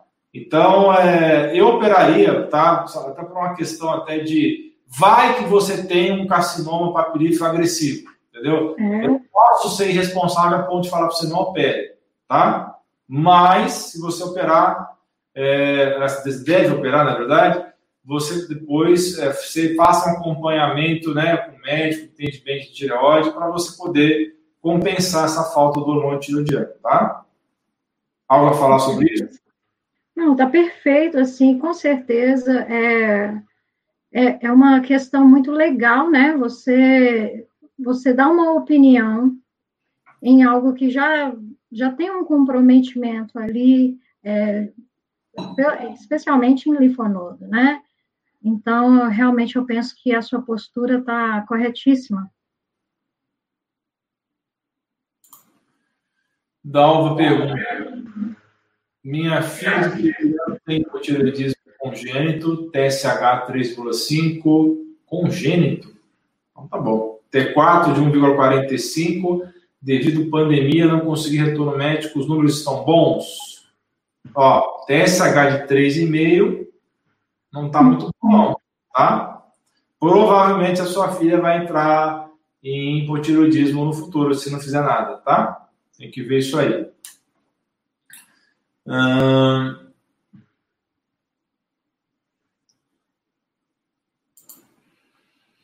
Na menopausa, o T3 e o T4 ficam descontrolados. É mais comum dar problema tireoide na menopausa, até por causa da progesterona, que ela ajuda no funcionamento da, da, da tireoide, tá? A Ellen está fazendo um depoimento aqui. Obrigado pelo depoimento. Ellen, beijo para você. Alguma orientação para quem já fez tireoidectomia e iodo? Será que é iodo radioativo? Iodo, é, iodoterapia, né? Deve ser, né? Uhum. É, é fazer o tratamento, né? Toda pessoa que te, retirou a glândula, igual é o caso da pessoa que a gente acabou de ver com o câncer, né? Se você retirou, você precisa repor os hormônios. O que muita gente faz, que é errado, não é tão indicado, é repor somente T4. Então, eu vejo muitas pessoas que vêm para mim, e essa é uma das coisas que eu aconselho a essa pessoa. Ela não tem a glândula, e aí ela está tomando ali 200 microgramas de, de levotiroxina, e ela não converte de jeito nenhum, porque ela tem outras questões no corpo, né? É, e embora que a tireoide liberava uma pequeníssima parte de T3. Então, é, eu, eu, pelo menos, penso que a maioria das pessoas que fizeram a retirada da glândula deveriam pensar na possibilidade de fazer uma terapia conjunta com o T3. Não sei a sua opinião. Não, sem dúvida. É, lembrar também que vários órgãos do organismo usam iodo, não é só a tireoide, né? E quando uhum. é irradiada com iodo radioativo, atrapalha o funcionamento inteiro do corpo. Né? Então, essa pessoa tem que ser vista de uma maneira global, porque ela provavelmente vai ter outros problemas associados. Né? Leonardo, uh, ah não, isso aqui é outra coisa. Aí quer saber com baixa ferritina, porque é um problema comum entre os homens ter ferritina alta. Uhum. Não menstrua, porque o homem come mais carne vermelha que mulher em geral.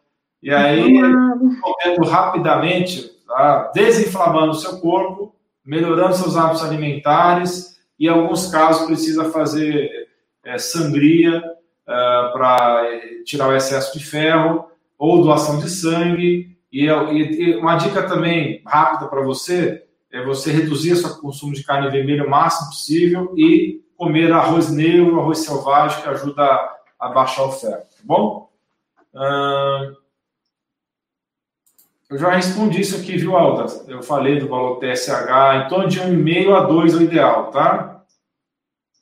Ah, Rafael, tá, ele tá pedindo para ver exames dele. Não vou fazer isso porque eu não posso fazer pelo. Se eu ficar vendo, analisando seus exames, eu estou me expondo eticamente, tá? Não posso fazer isso, tá? Nossa, mas a Carla tá perguntando do, do, do Epstein-Barr até agora. Já, já respondeu isso aí, né? Acho que ela ficou achando que não ia responder. Hum, pergunta do Wallerson. Fiz cirurgia de tireoide, remoção total, faço uso de puran, não houve necessidade de fazer uso de iodo, deve ser o iodo radioativo, né? É. Pode haver necessidade futuramente? Wallerson, não faça iodo radioativo, tá? Não recomendo que você faça isso, se alguém te recomendar, ok? Hum, Rosemary, eu fiquei anos com esse sintoma, propensão tripo. Tá, acho que é mais um comentário do que uma dúvida. Ah, deixa eu ver aqui. Ah, tá. Vamos, vamos voltar então. Eu queria que você falasse, viu, Carol, sobre as lições que você aprendeu ao longo desses anos aí no convívio e cuidados dos pacientes com Hashimoto. Pensa, gente, são muitos anos. Eu, desde os oito anos, a minha mãezinha, tenho muitos primos, sou casada com uma pessoa que tem Hashimoto, né? E trabalho com isso todos é, os Casada com Hashimoto, isso que é vontade, isso que é dedicação à causa, hein? É, super. Aí, então, assim, é, eu acho que é a história da minha vida, né? Então, é, algo que eu aprendi é que eu geralmente vejo dois tipos de personalidades. Uma pessoa muito perfeccionista, muito, tem pessoas para mim muito perfeccionistas que não podem falhar em nada, que são geralmente aquelas que, seja mulher, seja homem, estão assim, precisam estar no controle e etc., e acabam desenvolvendo uma doença autoimune. E a outro tipo de pessoa que vem é uma pessoa que sofreu muito, uma vítima de alguma coisa que sofreu muito. Então, é, é, são porque são muitos anos e eu vejo sempre essas duas características. Então, uma lição que eu aprendi bastante é que não existe tratamento, não existe melhora para o Hashimoto se você não modificar suas emoções, seus pensamentos, seus hábitos. Por quê? Porque a gente vem aqui e você assiste os maravilhosos vídeos que o doutor Alan tem sobre todos os temas. Aí você começa a tomar quercetina, você começa a tomar vitamina D, você começa a tomar zinco, você começa a tomar isso, mas você mesmo assim não melhora. Por quê? Porque tem outras causas dentro de você, inclusive as suas emoções, né, os seus hábitos, que você necessita mudar. Então, eu sempre penso que quando você procura um profissional, como eu, como o doutor Alain, você tem que estar aberto a mudanças, né? Mesmo que essa mudança esteja em níveis pequenininhos, a olhar um pouco para o seu coração, olhar um pouco para as suas emoções e modificar aquilo ali. Eu, eu não sei, doutora Alan, se você entra tão profundamente assim é, e vê essa conexão emocional muito profunda com o Hashimoto. Vejo. Não, não só para Hashimoto, mas para várias doenças que eu trato, né? Pessoas que, que. É por isso que eu peço para as pessoas praticarem a gratidão e o perdão, né? Que isso, é. fora a meditação, fora o sono adequado, gratidão e perdão são duas palavras fundamentais. As pessoas normalmente são, ou elas são rancorosas com o passado, ou elas têm ressentimento com alguém, ou elas é, não conseguem enxergar o lado positivo da vida, são pessoas muito negativas, que é. só vê o lado ruim, e essas pessoas acabam adoecendo, né? É, pode ser ter câncer, muitas vezes desenvolve até câncer. Pode ser com meu tio. Eu tenho um tio falecido com câncer de bexiga que ele era uma pessoa negativa, né? E carregou muito rancor ao longo da vida dele, né? Ele se sentia perseguido, se sentia é, como se diz, é, que a vida perseguia ele, né? Que a vida não era boa com ele, né? Então ele desenvolveu esse rancor aí, desenvolveu um câncer por conta disso. Né? É, a, gente até sabe, né?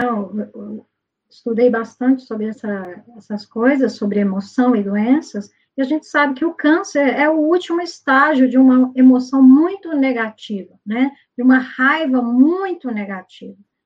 Então, é, e eu amei, né, a, a live que você teve com o doutor Coimbra, porque ele fala dessa coisa da emoção. Você não tem como, a pessoa pode vir aqui, usar todos os suplementos, comer maravilhosamente bem, mas se não consegue controlar o estresse físico, emocional, você não melhora verdadeiramente.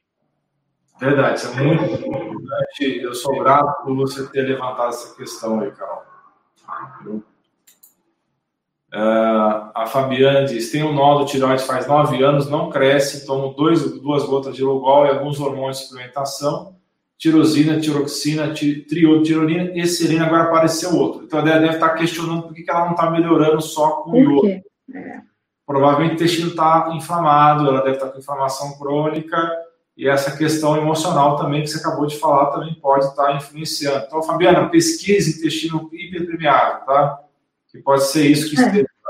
E resistência insulínica também. Resistência insulínica, né? Então, alimentação adequada, ver como é que está a sua insulina sérica, ideal ter entre 4 e 6 no sangue de insulina.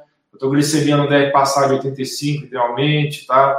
É, pode ser que você tenha que fazer um teste de tolerância à glicose para ver se você não tem é, uma resistência insulínica aí oculta, tá?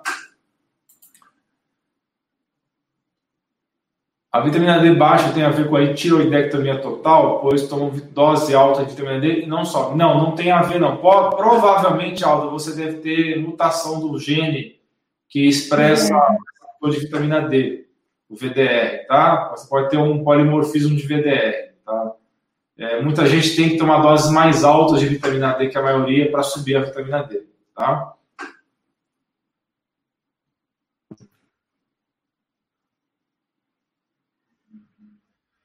É, aqui a Neila está comentando, ah, é bom falar disso daí, né? Dos halógenos, ou halogênios, né? Uhum. A gente falou isso na outra live? Não, né? Não. Então vamos falar sobre isso. Existem algumas substâncias químicas que são da classe dos halógenos ou halogênios, tá? Que tem uma semelhança com o iodo, tá? E elas deslocam o iodo. Então, quando você toma uma água que passou por um processo de tratamento que tem cloro, e o cloro pode deslocar o iodo do seu organismo e dificultar a ação do iodo na sua tireoide e outros órgãos. A mesma coisa com flúor, tá? Então, a água de chuveiro quente libera gás cloro, então você pode estar é, tá se intoxicando com gás cloro. O flúor está presente também na água tratada, está presente é, na, na, em várias é, pastas dentárias, né? O bromo está presente no, no pão, é, no pão processado, industrializado, tem bromo, né? O brometo. E esqueci algum, algum dos halógenos, flúor, cloro, brometo. Então é importante você até pensar, prestar atenção nos produtos de higiene que você tem, usar uma, um creme dental sem flúor, né? Existem boas marcas aí que não tem flúor. É, colocar um filtro no seu chuveiro para que não libere cloro quando você está tomando banho. E também um brometo é não comer pão, né? Que já, já fala para não comer pão por causa do, do glúten né? E tem alguns produtos de também que é colocado no, no carro, né? No, no estofamento do carro, que libera também é, substâncias que têm é, flúor também. Né? Então é bom evitar esse tipo de coisa. Quer acrescentar alguma coisa? Eu acho assim interessante que tem até tem umas pessoas com Hashimoto que têm uma uma sensibilidade muito grande para o cloro. Eu, eu sei disso porque eu tive muitas pessoas que eu aconselhei a colocar o filtro e aí a pessoa ficou com preguiça, né? De comprar outro filtro. E aí, quando passou a tomar o banho com a água é, com cloro, ela começou a ter várias, várias e várias coceiras e dermatites e etc. Então, eu, eu penso que é bem interessante a gente evitar. E tenho pessoas também que me perguntam, ah, não vou poder, então, nunca mais nadar numa piscina?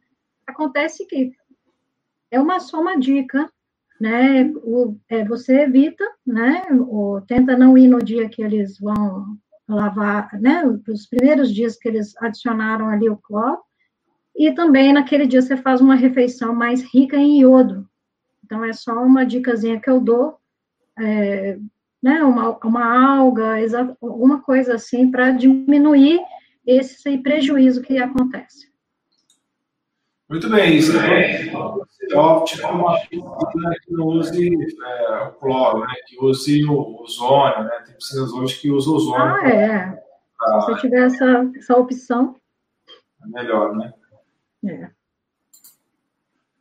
A Rida diz: é possível chegar à cura do hipotiroidismo? Sim, nós estamos discutindo isso ao longo dessa live aí, né? Num grau leve, alimentação correta e suplementação correta, exercício físico e jejum? Sim. O jejum tem uma ação interessante anti-inflamatória, né? Então, e vai combater a resistência insulínica. É, especialmente essas duas coisas. Vai ter uma ação antioxidante, porque quando você faz jejum intermitente, você força a biogênese mitocondrial, você força a renovação das, é, das células, ela faz autofagia, ela come as, as, as organelas velhas e, e renova essas organelas. Então, tudo isso aí que está colocando ajuda bastante, sim. Tá? Opa, uma falta está falando exatamente o que nós falamos no começo da live, né? Acho que ela não viu o começo da live. Né? Então, Mafalda, dá uma. Depois você dá um reload aí na, no vídeo que você vai ver ela falando sobre exatamente isso, tomar o humano tiroidiano à noite, tá? Viviane, que é doutora integrativa, Parabéns pela entrevista. Algumas vezes vejo pacientes com T3 livre baixo ou no primeiro quartil, mas com TSH quase no limite inferior, mas sem quadro clínico de hipotireoidismo. É, isso aí acontece pessoas intoxicadas às vezes, né, que não estão convertendo T4 em T3, às vezes não tem hipotireoidismo, mas tem dificuldade de conversão, né? Eu, eu vejo isso em pessoas com, com questão adrenal.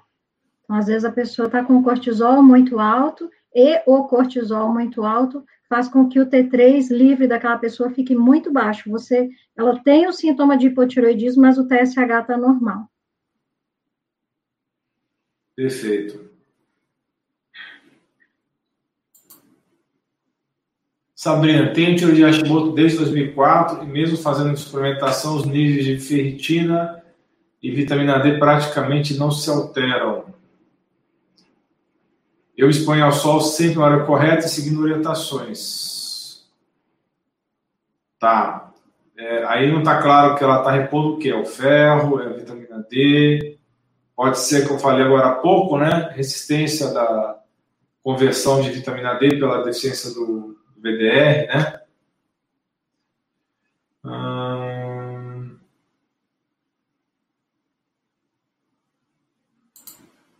Rosa Aleluia dá um depoimento que tinha hipotiroidismo, os cabelos estavam caindo, a endócrino mandou comer abobrinha e ver duas vezes, escuros, meus cabelos pararam de cair, eu comia no almoço e na janta foi muito bom. Bacana, que bom que você melhorou sua dieta. Né? Nossa, tem bastante coisa, hein? Quando essa live tá, tá bem, bastante comentário aqui.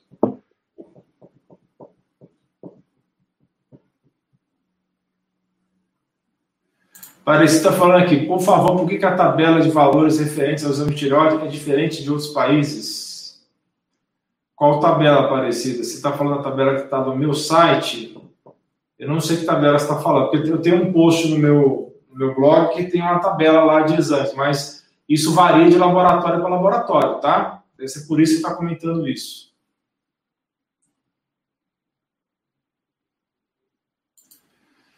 Cleveli comenta: Estou com hipertiroidismo e com TSH 0,02. Poderiam falar sobre isso e o que melhor a fazer? Cleveli, é, o hipertiroidismo é bem menos comum que o hipo. A principal causa é a doença de Graves, que é quando produz um anticorpo que vai lá na tireoide, só que em vez dela bagunçar com a tiroglobulina ou bagunçar com a tiroperoxidase, ela vai lá e liga no receptor TSH. Então, esse anticorpo ele acaba estimulando o receptor TSH e manda a tireoide produzir mais hormônio tiroidiano. Né? Então, é, em geral, os médicos mais convencionais passam tapazol, que é um remédio para bloquear o excesso de tireoide, tá? Mas a base do tratamento de hipotireoidismo é parecido com o do hipo, tá? Lógico, né, ninguém vai dar hormônio tiroidiano para quem já tem hipertiroidismo, mas nós estamos falando aqui do intestino permeável, é a mesma coisa, porque essa alta imunidade que está levando ao hiper é a mesma autoimunidade que leva ao hipo. Então, você tem que cuidar da sua suplementação, você tem que cuidar do intestino, tem que desintoxicar, todas as medidas que nós falamos do, sobre o Hashimoto, tá bom? A diferença é que você não vai tomar hormônio tiroidiano, né? Pode ser necessário usar o tapazol por um tempo até você regularizar o seu organismo, né? E aos poucos você vai reduzindo a dose do tapazol à medida que você vai melhorando, vai limpando a sua dieta, melhorando seus hábitos, tá? Uh, Lugol pode ser tomado por quem tem hipertiroidismo? Não, Guilherme, não faça isso, por favor. Tá bom? Você não vai piorar o hipertiroidismo, porque é, vai inflamar mais ainda a tireoide, tá? Por favor, não faça isso. É, Zefinha, passei uns três meses com a garganta inflamada, descobri um nó da tireoide, minha garganta só vivia inflamada e dói muito, já tomei remédio, não melhoro. Tem tratamento do quê? Da garganta inflamada ou da tireoide? O do nódulo. Isso é um bócio, né? Um bócio muito grande. Né? Causando esse sofrimento aí. Ah, sim, pode ser um bócio, né? Eu é. estava entendendo que ele estava com a garganta inflamada também, mas, é, mas... Um bócio, né? Deve ser um bócio. Se for um bócio, tem, é, o tratamento é com iodo, né? Que a maioria dos bócios são por deficiência de iodo, tá? Uh, uma pergunta aqui. Fritadeira elétrica pode fazer mal, assim como micro-ondas? Fritadeira elétrica, eu acho que não. Eu, eu acho que ela, ela, deve estar falando da air fryer, né? Hum. É, tem, tem os ages, né? É, que formam algumas. Quando você faz aquela crostinha. Ah, sim, mas aí não é o tipo de equipamento que você está usando. Qualquer coisa, se você fritar e ficar aquele pretinho, Aí tem os EIs que você está falando, que são os golpes é. de comunicação avançada, né? Uhum, isso. E aquilo ali pode, se você estiver utilizando em excesso, sim, pode te prejudicar. Que vai aumentar até a resistência insulínica, vai aumentar aquele problema toda a inflamação que a gente estava conversando, né? Renata, Meu TSH não está funcionando bem. A médica pediu para tomar o remédio para controlar a vida toda. Tem como regular esse TSH de outra maneira e voltar ao normal? É o que nós estamos discutindo nessa live. Você pode uhum. desinflamar o corpo, desinflamar sua tireoide e assim é, diminuir a necessidade de reposição de hormônio tiroidiano. Quer, quer acrescentar, Carol? É, mas mesmo assim mostra uma certa resistência, né? Eu sei que quando as pessoas ouvem, você vai ter que tomar esse remédio para a sua vida toda, elas falam, não! Só que, gente, se vocês soubessem o que, que é o hormônio da tireoide faz, seu coração precisa de hormônio da tireoide para bater, seu intestino precisa de hormônio da tireoide para você poder ir ao banheiro. Então, assim, é... sim, talvez você precise aceitar, como eu aceitei, já tem mais de trinta e tantos anos que eu tomo remédio, talvez você não vai necessitar de uma dose tão grande se você tratar a causa, mas, por favor, não fique muito presa nessa questão de não tomar remédio nenhum. A pergunta da é, o senhor atende online? Sim, eu atendo online, né? E para quem quiser saber mais a respeito, é só entrar lá no meu, nas minhas redes sociais, tá? E também é, pode mandar mensagem no 11 971 30 13 12. 11 971 30 13 12. Nossa, fui descer aqui para ver as perguntas, acho que pulou outras perguntas aqui, porque tem muita pergunta aqui, entendeu? Vamos lá. Mas eu acho que estamos quase terminando, porque acho que você deve estar tá cansada já, né, Carol? Vamos, vamos parar aqui, né? Porque senão a gente não vai acabar nunca essa live. Vai ser aquelas lives de 5 horas aqui. Uhum. Uh, a não ser que você seja igual o Cícero, que ficou quase três horas. Nossa, que isso. Olha, eu juro que eu tentei aguentar até o final a live de vocês, mas eu, eu durei duas horas e meia. Depois eu falei, meu Deus, acho que não vai acabar, não. A Gisele perguntando: é verdade que o TSH acima de 2 na gestante pode provocar cretinismo no bebê? Sim. Sim. O TSH está 4. T4 livre baixo, T3 livre ok, T3 LS ok, anticorpos ok, heterogeneidade no ultrassom. É, tem que ver essa heterogeneidade aí. Pode ser Hashimoto, sim. Pode ser uma inflamação na tireoide, né? É. Com certeza, viu, José? Hum... Ah, que é uma pergunta da Camila aqui. O problema de leite derivados é só a inflamação que ele causa ou ele pode fazer aumentar também os anticorpos? É as duas coisas. Né? Exato. As duas coisas. Se você tem um problema com isso. Rafael pergunta: o extrato tireoide de boi ajuda? A sua experiência é de porco, né? É, eu não gosto muito dos de boi tá? Eu já, já pesquisei bastante, já conversei com muitas pessoas que tomam, né? Ele geralmente vem da Nova Zelândia. E eu não gosto muito, não, porque é muito difícil de colocar os exames de uma forma correta. Até o de porco, quando a pessoa está tomando, o próprio médico tem que ter uma instrução, porque o, esse negócio que a gente está falando de o T4 tem que estar tá ali, o T3 tem que estar tá ali, é um pouquinho diferente para quem toma esses, tanto do boi quanto o do porco. E o do porco, o do boi é um pouquinho mais complexo, tá? Então, assim, a única pessoa que, que eu conversei, que aconselhei a talvez ter, ver, tomar este, era uma pessoa que morava na Austrália e não estava conseguindo, de forma alguma, nenhum remédio da tireoide, tá? Então, se você tem essa possibilidade de importar da Nova Zelândia, porque muita gente já me mandou perguntas sobre isso, não faça, tá? Nós temos farmácias de manipulação no Brasil excelentes, é, que, que consegue é, te dar uma boa dose de T4 e T3.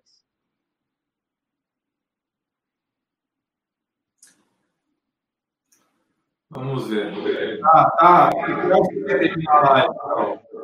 Oi? Até quando você quer ir? Acho mais. Dez minutos? É, mais uns 10 minutos. Então tá bom. Não precisa ficar constrangida, não. Você fala, quero agora, não aguento mais ver a sua não, cara. Não, tá tudo bem. Tô brincando. Uh, tá, tá, tá, vamos lá. É, tem muita pergunta, viu? Tá muita pergunta. Eu devo ter deixado de responder um monte de dúvidas. Se for o caso, se eu não respondi a sua dúvida, não fique com raiva de mim, por favor. Uh,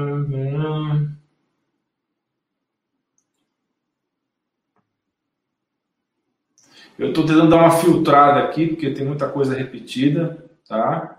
Essa pergunta clássica, né? Todas as lives perguntam, doutor, esta live está no seu canal para assistirmos depois? Vai, vai estar, tá bom? Só se alguém, só se o YouTube resolver tirar do ar o, a, a live, né? Mas, em geral, eles, eles não fazem isso, tá? Mas eu vou ter, vou ter uma cópia dessa live também depois, para caso aconteça isso. Uh, tem uma pergunta da Carmen aqui. Tem um meningioma, pode estar relacionado com o meu hipotireoidismo? Não conheço essa relação. Conhece, Carol? Não conheço. Não, é. não conheço essa relação. Existe um tipo de meningioma que está relacionado à progesterona, mas não sei se tem a ver com o hormônio tiroidiano, tá?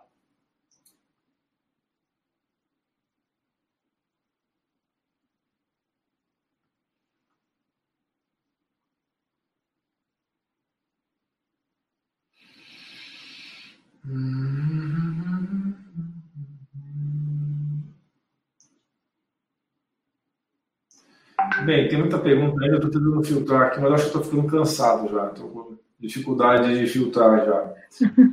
Gratidão. Tá, tá, tá, tá.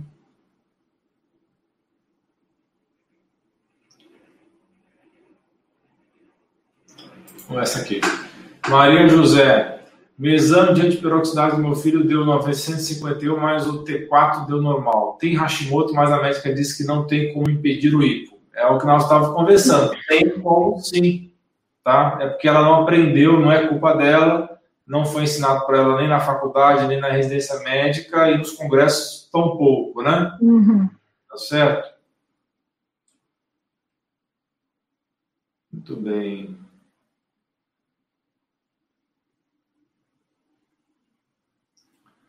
Ah, Pergunta da Rose. TSH de 0,4 é normal? Ó, oh, Rose, depende, tá? Em geral, esse valor de TSH, se a pessoa estiver com hipo bem compensado, tomando remédio, pode ser um TSH totalmente aceitável, tá? Tem que ver qual, qual é o contexto disso daí, tá?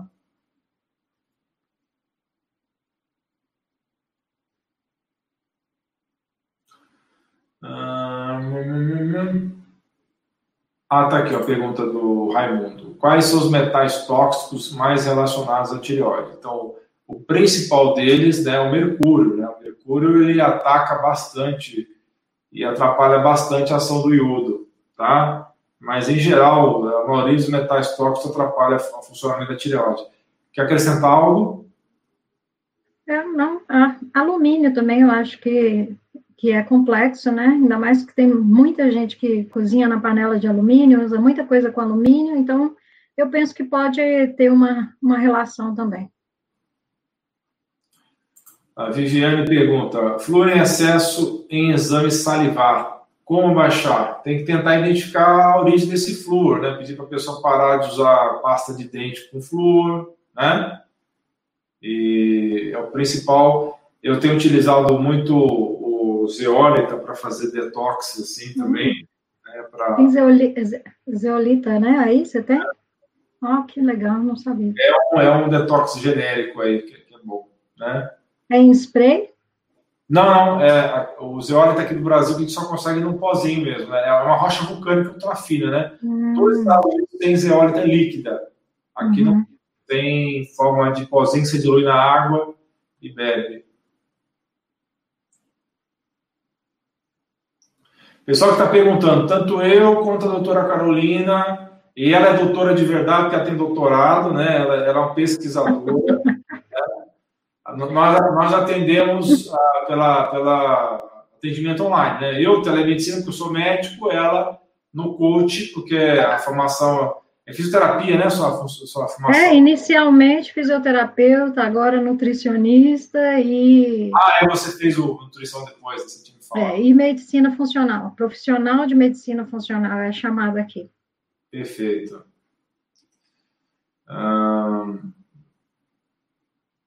Ah, aqui a pergunta interessante. Ozonioterapia e autoimunoterapia ajudam no hipotireoidismo de Hashimoto? O ozônio é uma, um gás que tem múltiplas ações no organismo, entre elas é anti-inflamatório. Então vai ajudar sim. O ozônio é tipo uma espécie de canivete suíço, serve para tudo, tá?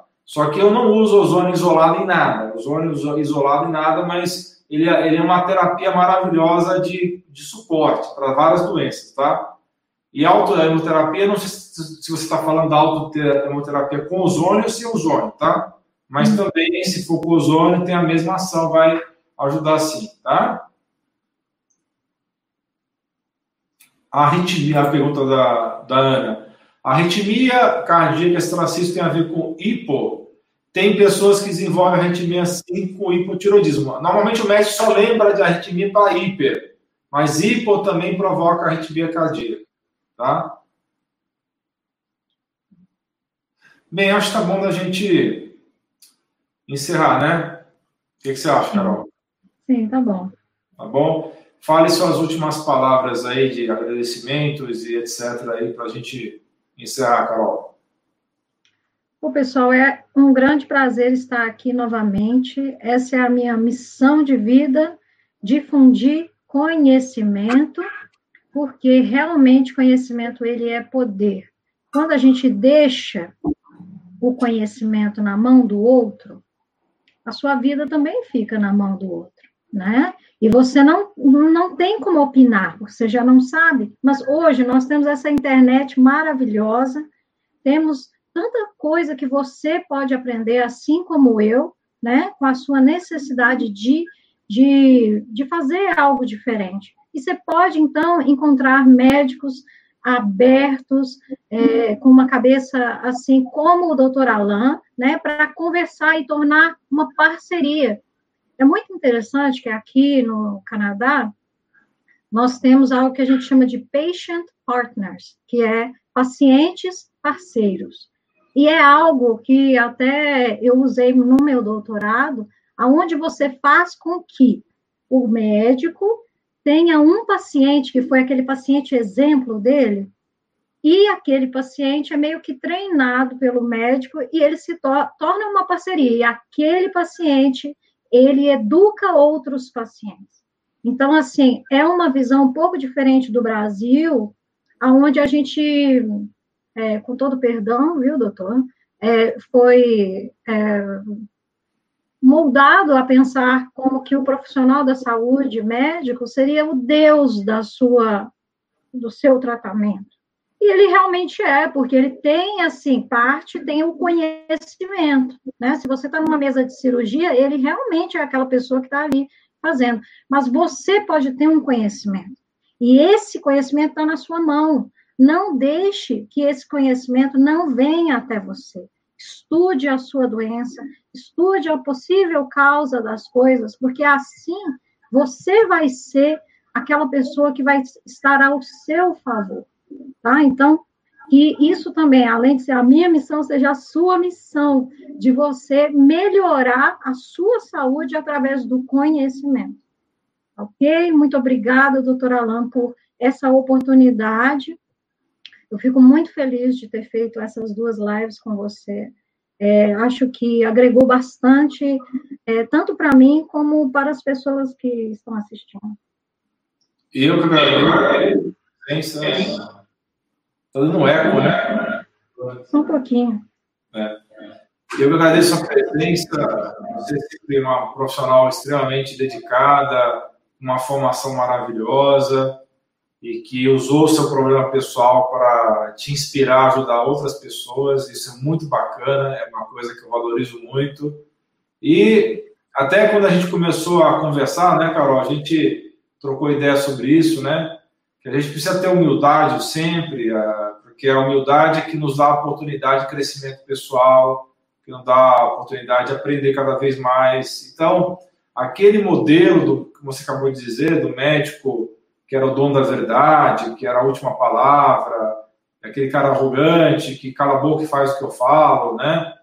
E tudo, esse modelo caiu, não existe mais esse modelo. Até para os médicos que ainda acreditam nesse modelo, só na cabeça dele isso ainda existe. Porque as pessoas podem até ficar caladinhas, ficar escutando ele vociferando que ele que é o dono da verdade, mas elas secretamente vão lá no Google, pesquisam. É verdade. E tá certo? Então não tem mais jeito, isso já não tem mais retorno. E lógico, existe o lado negativo disso, mas o lado positivo eu entendo que é muito maior, tá? É óbvio que cada paciente que eu atendo é uma nova oportunidade para aprender algo novo, né? Eu estou sempre aberto hoje, graças a Deus eu tive uma lição de humildade há vários anos na minha vida, há vários anos pregresso na minha vida eu tive essa lição e eu nunca me arrependo hoje de ter uma postura muito mais colaborativa, participativa com o paciente. Muitos pacientes são muito, muito inteligentes. Eu tenho pacientes brilhantes, assim, que, que eu é, estou quase contratando eles para estudar para mim, entendeu? Olha, eu, eu, eu, eu, acho que eu já até sei quem é. então, é, é, é, uma coisa impressionante. Tem pessoas que realmente são muito dedicadas e que, ao buscar solução para seus problemas, né, elas acabam aprendendo muita coisa e ajudam a gente a crescer cada vez mais. Porque hoje, gente, o que acontece? É, a quantidade de trabalho científico, de produção científica, ninguém acompanha mais. É por isso que puseram lá o Watson, lá o supercomputador da IBM, para estudar. Porque uhum. o médico mais consegue acompanhar a produção literária mundial. É. Né? Então, você falar assim, um cara arrogantemente falando, ah, isso não tem evidências científicas, tudo bem. Quer dizer que você fica o dia inteiro lendo artigo científico, né? Mesmo que você seja aquele cara lá da. É, cara, não, né? Tem aquele filme da Lucy, né? Você viu esse filme Lucy? Que era com a, a Scarlett Johansson, que ela fica com super capacidade intelectual e começa a trabalhar com dois computadores ao mesmo tempo. Mesmo que aquele a Lucy lá do filme, você não vai dar conta de processar toda a informação que é produzida. Então, não tem esse negócio, ah, não tem evidência científica. Não, vamos discutir tal, de repente a pessoa não leu aquele artigo, né? Então, é importante, é muito importante essa parceria entre o médico e o paciente, né? Tá certo? É, que ele até ajude o médico a estar tá se atualizando de uma certa forma, tá? Então, essa mensagem que eu queria deixar para vocês, de que é, se você tem um problema crônico de saúde, procure estudar, procure saber a respeito, né? É, tenha, paciente, tenha paciência com os médicos que são mais fechados quanto a isso, porque essa é a formação clássica do médico, de ser dono da verdade, né? E realmente é importante você se informar, você ter esse conhecimento na sua mão, procurar usar a internet do jeito certo, né? Então é isso, pessoal. Muito obrigado por acompanhar essa live até o fim.